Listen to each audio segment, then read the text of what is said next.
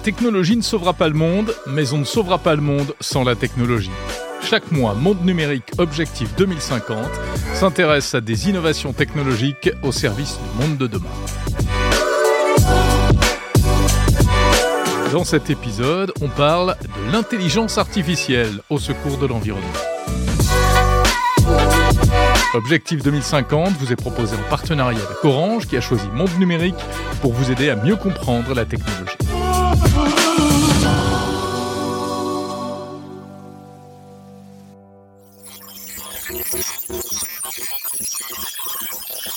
Elle inspire autant de craintes que d'espoir, notamment dans le domaine de l'environnement. Face au défi du changement climatique, l'intelligence artificielle a sa carte à jouer. On estime en effet que l'IA pourrait contribuer à hauteur de 16% à la réduction des émissions de gaz à effet de serre au cours des cinq prochaines années, selon le cabinet Capgemini. On en parle dans cet épisode avec mes invités. Bonjour Diane Glavas. Bonjour Jérôme. Vous êtes directeur de l'Institut IA et durabilité de l'ESCA, école de management, professeur de finances durables également, et vous travaillez beaucoup sur ces questions de euh, l'apport de l'IA, euh, aussi bien euh, positif que négatif. si on commence par le positif, en quoi l'intelligence artificielle peut-elle être utile face au réchauffement climatique et à la transition environnementale? Alors, euh, on peut distinguer deux grandes familles euh, d'impacts positifs euh, de l'IA. Vous avez les impacts positifs dits directs, c'est-à-dire en fait quand, quand, vous utilisez une IA, vous allez en fait faire tourner des modèles dans des centres de données. Et donc, ces centres de données peuvent avoir des impacts positifs directs notamment euh, donc euh, lorsqu'on utilise un centre de données, on utilise un circuit de refroidissement de ce centre de données afin d'éviter que le centre de données surchauffe. Et en fait, par ce circuit de refroidissement, on peut récupérer euh, de l'eau chaude. Donc ça, ça, peut sembler être trivial, mais cette eau chaude pourrait et peut être utilisée dans le chauffage du bâtiment. Donc vous avez premier impact direct vraiment de l'opération, euh, vous pouvez récupérer euh, l'eau chaude sortant des, des, centres de données euh, pour réchauffer alors des bâtiments à proximité. C'est de l'eau qui est pas à très haute température, donc il faut pouvoir chauffer des bâtiments à proximité des centres de données, mais c'est un premier impact direct euh, qu'on peut qu'on peut qu'on peut y voir. Euh, le deuxième euh, impact direct positif est que une étude a démontré qu'en fait la qualité de l'eau qui était utilisé justement dans ces centres de données à la sortie des centres de données était meilleur qu'à l'entrée.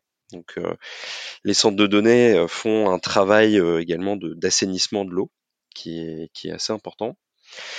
Et alors un deuxième type d'impact, donc ça c'est les impacts directs. Dans les impacts indirects, évidemment qui sont les plus importants en termes de, de proportion, euh, on peut parler de l'usage des modèles, c'est-à-dire comment est-ce qu'on utilise non pas les centres de données, l'eau qui sort des centres de données, mais des modèles en eux-mêmes pour avoir un impact positif sur l'environnement.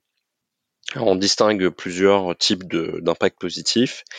Vous avez des impacts positifs liés à l'efficacité énergétique.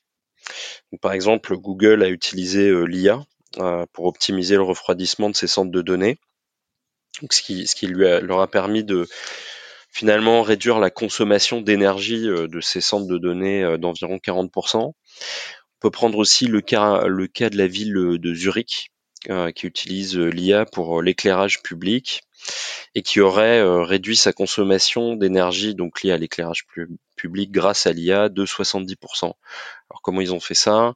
En gros, ils ont optimiser leur éclairage public euh, en lien avec le trafic. En gros, l'IA leur permet d'identifier les moments où le trafic est plus important et euh, permet de réguler euh, le niveau d'éclairage par rapport au trafic à un instant T. On a aussi d'autres d'autres cas positifs d'usage de, de l'IA, notamment dans la modélisation du changement climatique. On peut citer le projet Arches de l'INRIA, euh, qui a pour but en fait de mieux comprendre des phénomènes climatiques, notamment un phénomène météorologique qui est l'ouragan. Donc on peut prendre le cas de l'ouragan Patricia au Mexique, qui est passé subitement d'une catégorie 1 à une catégorie 5, c'est-à-dire à des vents d'environ 138 km heure à plus de 300 km heure en l'espace de 24 heures. Et donc en fait, ce qu'on a eu du mal à faire jusque-là, c'est euh, bah, comprendre ces changements de phase. Grâce à l'IA, euh, on va mieux être en mesure de modéliser les changements de catégorie des ouragans. Et en étant mieux en mesure de modéliser ces changements de catégorie, eh bien, on, va par conséquent pouvoir en fait mieux anticiper euh, les mesures de prévention et pour réduire les pertes à la fois humaines et les dégâts matériels euh, liés à ces ouragans. On a un usage de l'IA qui est lié à la gestion des ressources. Donc on a le cas de IBM Watson qui était utilisé pour développer un système d'irrigation intelligent, donc qui analyse les données météorologiques et du sol pour optimiser l'utilisation de l'eau dans l'agriculture. Donc on a donc là je vous ai cité trois grands exemples. Donc euh, premier exemple qui était sur euh, tout ce qui est efficacité énergétique, le deuxième sur la modélisation du changement climatique, le troisième sur la gestion des ressources. On a aussi des cas un peu plus marginaux, euh, notamment sur le contrôle de la pollution. Donc vous avez le cas de Brisometer, qui est une startup qui utilise l'IA, pardon, pour fournir des données en temps réel sur la qualité de l'air. Donc ils utilisent à la fois des données euh, satellites, des capteurs au sol et euh, des modèles météorologiques. Alors ce qui est très fort avec l'IA, si vous voulez, euh, que ce soit dans, les trois premiers usages ou dans celui-là, c'est que l'IA vous permet à la fois d'être plus précis, d'avoir vraiment des, mesures, en fait, des prévisions qui sont plus précises, et à la fois, dans beaucoup de cas, avoir une capacité à réagir qui est plus rapide. C'est-à-dire, l'IA vous permet de réagir plus rapidement euh, à partir d'une base de données ou d'informations fournies à l'IA. Dans le cas du, contrôle de la pollution, c'est assez typique, c'est-à-dire que vous allez utiliser les données en temps réel pour anticiper euh, la qualité de l'air. Alors l'IA est aussi utilisée pour la protection euh, de la faune, notamment l'ONG Rainforest, donc qui déploie des outils de surveillance acoustique couplés avec de l'IA pour mettre fin à la déforestation illégale et au braconnage euh, à Puerto Rico. Et puis un dernier exemple qui, est, qui, peut être intéressant, euh, celui de l'énergie renouvelable. Euh, donc DeepMind, je ne sais pas si vous avez entendu parler de DeepMind de Google. Bien sûr, oui, le, lab de exactement, qui a en fait utilisé l'IA euh, pour produire la production d'électricité euh, d'éoliennes, alors sur un parc euh, de souvenirs de 700 MWh. Et donc en fait, cela a permis d'augmenter la valeur de l'énergie produite par ces éoliennes. Parce qu'une des problématiques, évidemment, c'est qu'on a des problématiques de prévision, de production d'électricité, donc de ce qui est capable de fournir de l'énergie renouvelable au réseau. Donc grâce à, à l'IA et à DeepMind, en l'occurrence, on a pu mieux prévoir ce que l'énergie renouvelable, en l'occurrence euh, les éoliennes, pouvait fournir au réseau. Et donc par ce biais-là, on augmente la valeur euh, de l'énergie produite et on permet également de réduire, si vous voulez, les, coussins de stabilité euh, qu'on met en place dans les réseaux électriques pour justement prévenir des baisses, des baisses de production des éoliennes, des renouvelables en général. Donc ça vous permet en fait de rendre l'énergie renouvelable plus viable de manière générale. Il y a aussi, je crois, une, une application de l'IA qui est assez étonnante. Vous êtes spécialiste de la finance et ça permet notamment de contrôler un peu mieux les, les flux financiers euh, euh, qui peuvent aller, si on n'y prend pas garde, vers du greenwashing. Alors tout à fait. Euh, alors, je peux vous citer pas mal de cas. Euh, vous avez notamment une start-up en France qui s'appelle Equimetrix qui a travaillé sur la, la conformité euh, des reporting extra-financiers. Donc, les entreprises, à partir de l'année prochaine, vont commencer à travailler sur ce qu'on appelle les reporting extra-financiers, c'est-à-dire produire des rapports sur ce qu'ils font en dehors des sujets financiers, c'est-à-dire en termes d'environnement, de social et de gouvernance. Et donc ces rapports peuvent être audités par l'IA. Hein, donc typiquement, Equimetrix, ils ont fait un, premier modèle qui leur permettait de en fait comparer les rapports actuels avec les règles. Donc ça, c'est une application assez intéressante dans la mesure où elle nous permet en fait de, gagner du temps de régulateur, si vous voulez. Temps de régulateur, à la place de l'IA, vous mettriez une ou deux personnes pour relire les rapports et vérifier la conformité. Là, vous gagnez un temps énorme à faire un premier balayage. Évidemment, vous pouvez pas uniquement vous reposer sur des outils euh, numériques, mais ça peut vous faire gagner un temps énorme pour repérer, par exemple, euh, les entreprises qui euh, sont moins bonnes pour fournir des informations ou des entreprises qui sont meilleures, hein, pour donner, par exemple, un bon exemple aux autres. un autre cas de figure aussi, qui est celui des, crédits carbone volontaires. Alors il y a, eu euh, il y a peu de temps un, scandale sur ce sujet-là, euh, c'est-à-dire des, crédits carbone qui ne correspondaient pas en fait à des véritables gains, hein, enfin des véritables économies de CO2, euh, qui s'appelle le carbone Vera scandale. Et en fait, ce dont on s'est rendu compte, c'est que en gros, les crédits carbone qui étaient liés à de, de la préservation de, de forêts, notamment en Amazonie, euh, ne correspondaient pas à des projets réels. Alors comment est-ce qu'on a pu faire ça? On a utilisé euh, des données euh, satellitaires et on a grâce à l'IA analysé ces données satellitaires. En, faisant une analyse de ces données, on a pu constater que en gros les projets qui visaient à préserver des, des pans de forêt en Amazonie n'ont pas exactement fait le travail attendu. Donc là, encore une fois, c'est des choses qui seraient très compliquées à faire euh, par des humains, parce que euh, à nouveau, on n'a vraiment pas une capacité aussi précise que l'IA à identifier des changements assez infimes dans des séries euh, d'images, si vous voulez, dans des grandes quantités de données d'images. Donc c'est là que l'IA est très forte aussi pour détecter en fait le greenwashing. Puis on a aussi le cas de, Carbon Tracker qui va utiliser également des données euh, satellitaires pour vérifier les émissions de CO2 dans certains nombre d'usines sur lesquelles on n'a pas forcément des données euh, disponibles ou des usines sur lesquelles on a des données disponibles pour vérifier que ces données correspondent à une réalité.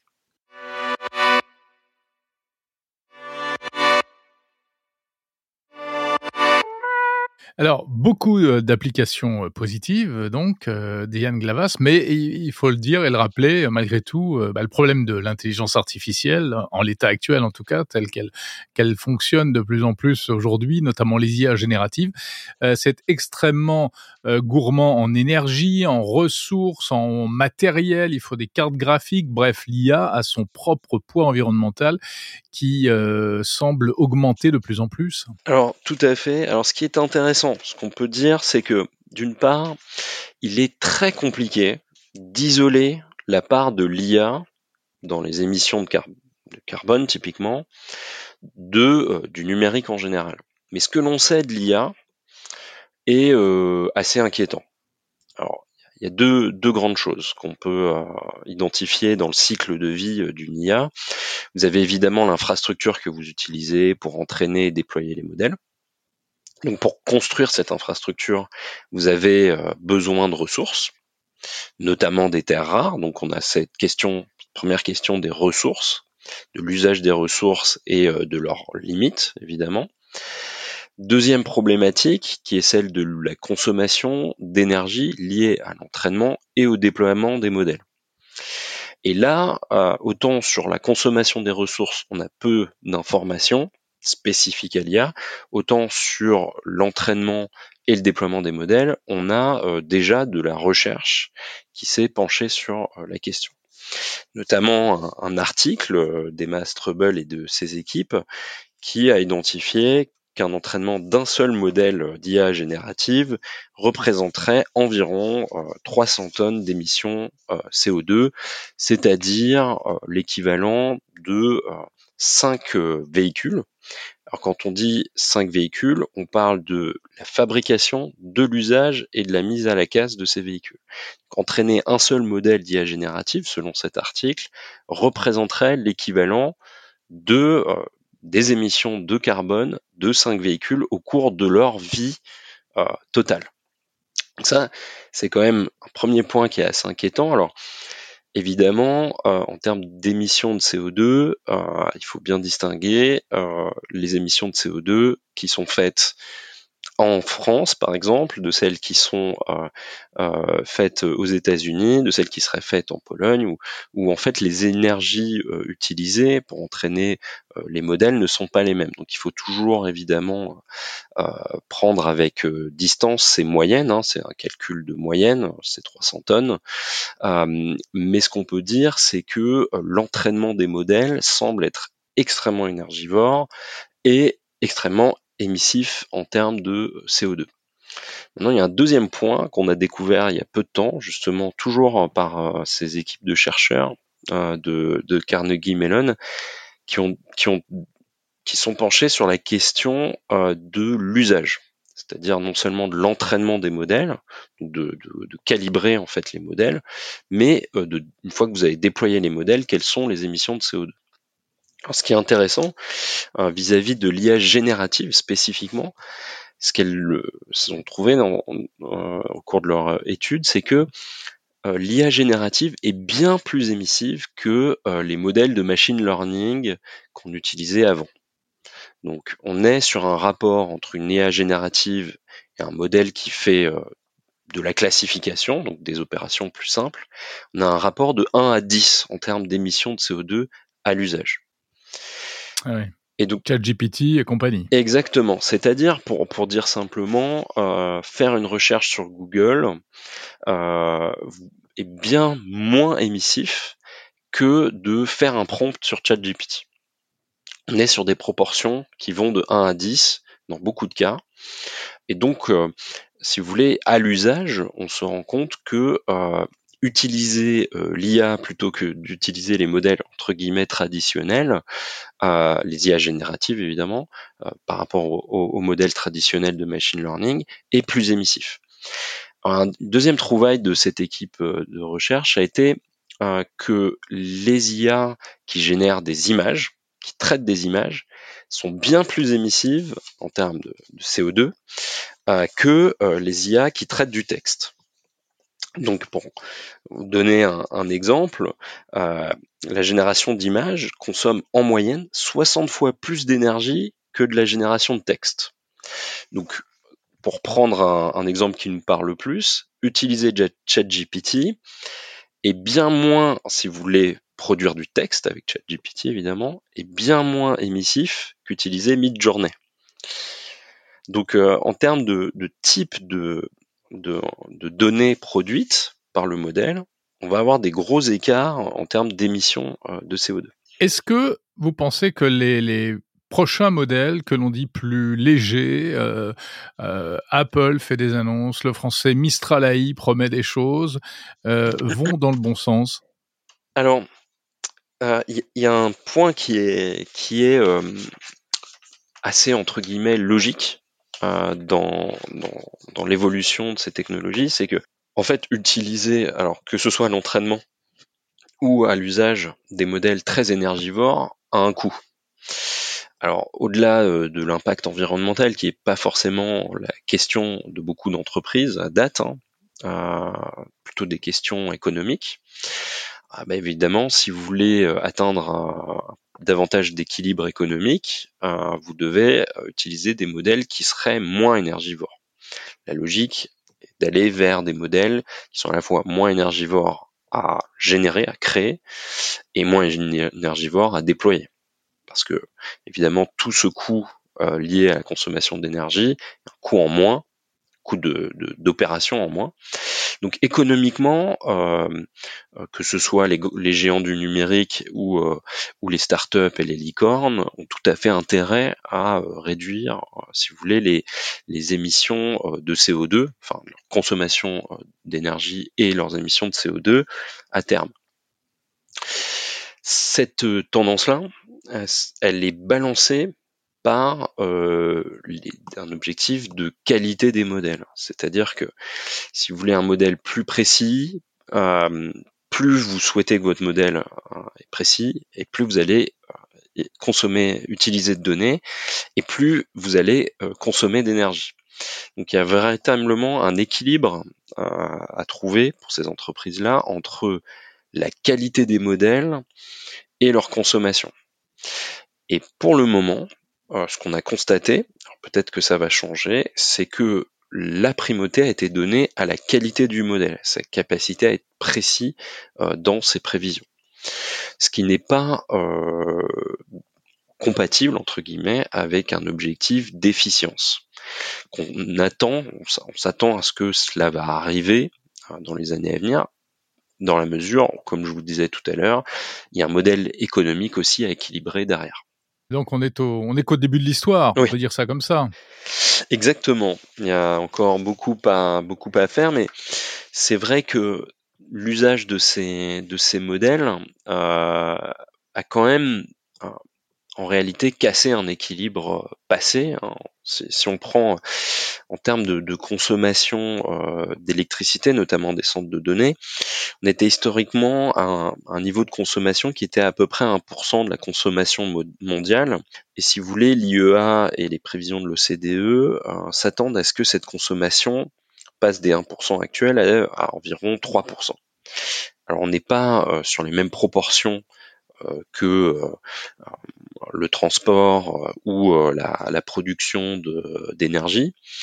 Mais euh, comme ce qui est intéressant dans le numérique comme dans tout domaine, on doit aller vers davantage de sobriété. Et donc vraiment la question de l'IA va être celle de trouver son équilibre, trouver cet équilibre entre bah, la précision, la qualité des modèles, effectivement fournir aux utilisateurs un service de très haute qualité, et euh, la consommation d'énergie euh, que rendre ce service implique.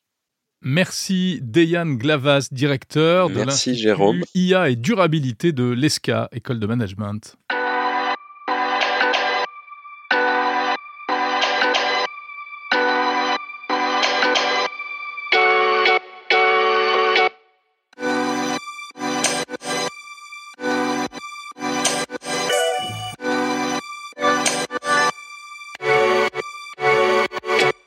Pour avancer vers une IA à la fois efficiente et frugale, encore faut-il des outils précis de mesure et de paramétrage. Eh bien, c'est ce qu'ont mis au point des chercheurs d'Orange, basés en France et en Chine. Ils ont créé un tableau de bord de la consommation énergétique des modèles d'intelligence artificielle. Celui-ci était présenté euh, récemment, en novembre dernier, au salon Orange Open Tech Days. Explication de Émilie Sirvanien de l'entité Data IA d'Orange Innovation. Donc ce qu'on présente ici, c'est l'enjeu euh, d'impact carbone de l'IA. Euh, on, présente l'état de l'art des outils de mesure pour, euh, pour mesurer justement la consommation d'énergie et l'impact carbone. Et on propose notre propre outil de, mesure qui, fait le, qui améliore l'état de l'art existant.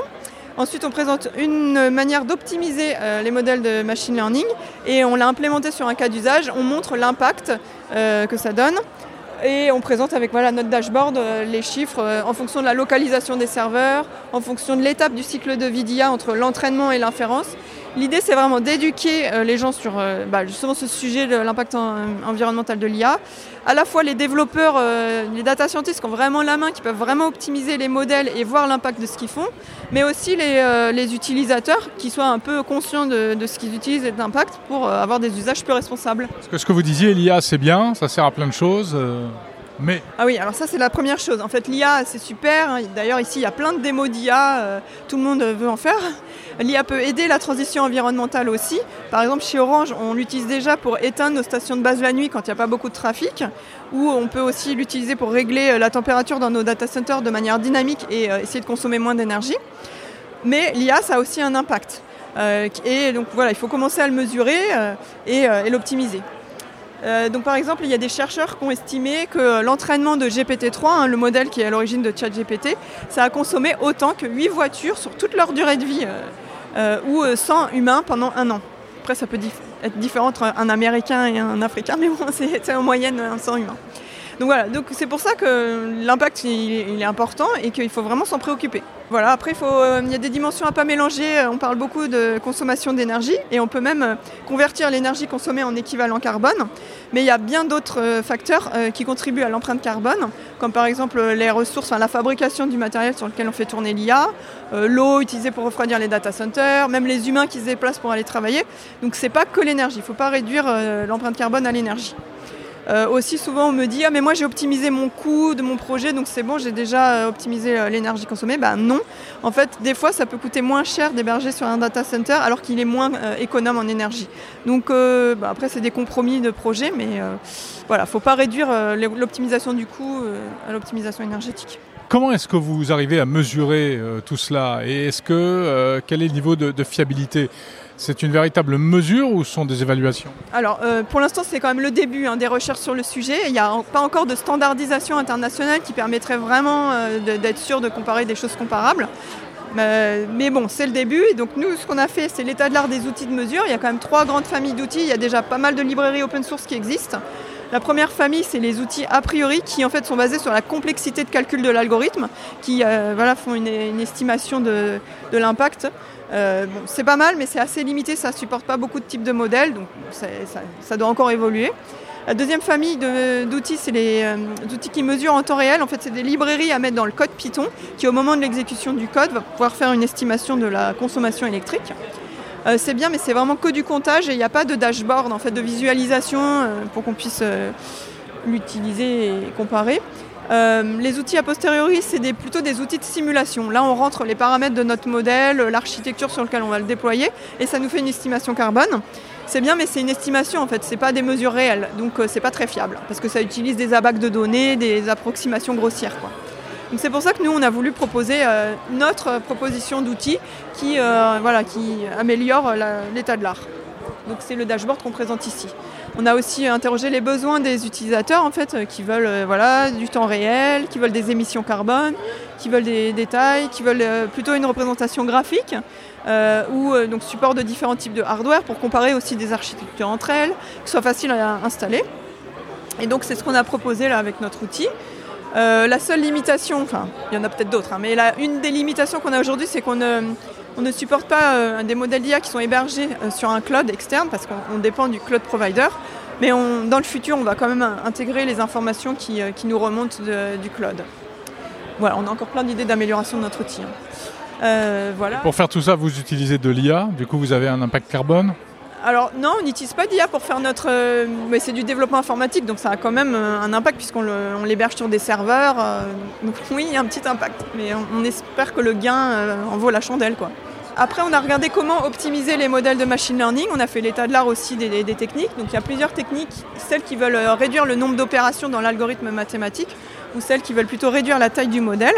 Nous, on a choisi une qui s'appelle le knowledge distillation, une distillation de connaissances, euh, qu'on a implémentée en fait sur un, exemple. Euh, le principe, en fait, c'est qu'on a un gros modèle qu'on trouve d'ailleurs sur Internet, hein, qui est un modèle pré-entraîné, euh, qu'on utilise. Avec notre technique, on va entraîner un, modèle élève qui est beaucoup plus léger, qui conserve la majeure partie des connaissances et de la performance, et qui est, bah, beaucoup plus léger. Donc ce serait celui-là qu'il faudrait déployer en production en fait. Et donc on a fait la démonstration sur un exemple d'un système d'IA, de deep learning, dont l'objectif en fait est de suivre des personnes dans une vidéo. Donc là on a un exemple d'un match de foot où on veut suivre les footballeurs. En haut, on a le modèle maître, le pré-entraîné, le gros modèle, et en bas, on a le modèle élève. Euh, on a montré qu'on a réduit de 75% la taille du modèle, de 88% en fait la consommation d'énergie pendant la phase d'entraînement et 54% pendant la phase euh, d'inférence. Euh, et au niveau technique, on a une métrique technique qui est le MOTA, qui mesure la performance. En fait, on a baissé de 10% la performance. Mais en fait, quand on regarde à l'œil nu, on voit que ça marche aussi bien en fait. Ça peut dépendre des cas d'usage, mais pour un usage euh, où on n'a pas besoin d'une grande qualité, ça pourrait être largement suffisant. Donc ce serait plutôt vraiment celui-là qu'il faudrait déployer. Donc euh, on a montrer ici euh, qu'on commence à, que c'est important de mesurer. C'est important aussi de publier ces chiffres pour qu'on puisse comparer des projets entre eux, qu'on se fasse tous une éducation sur ce sujet, qu'on ait des ordres de grandeur en tête.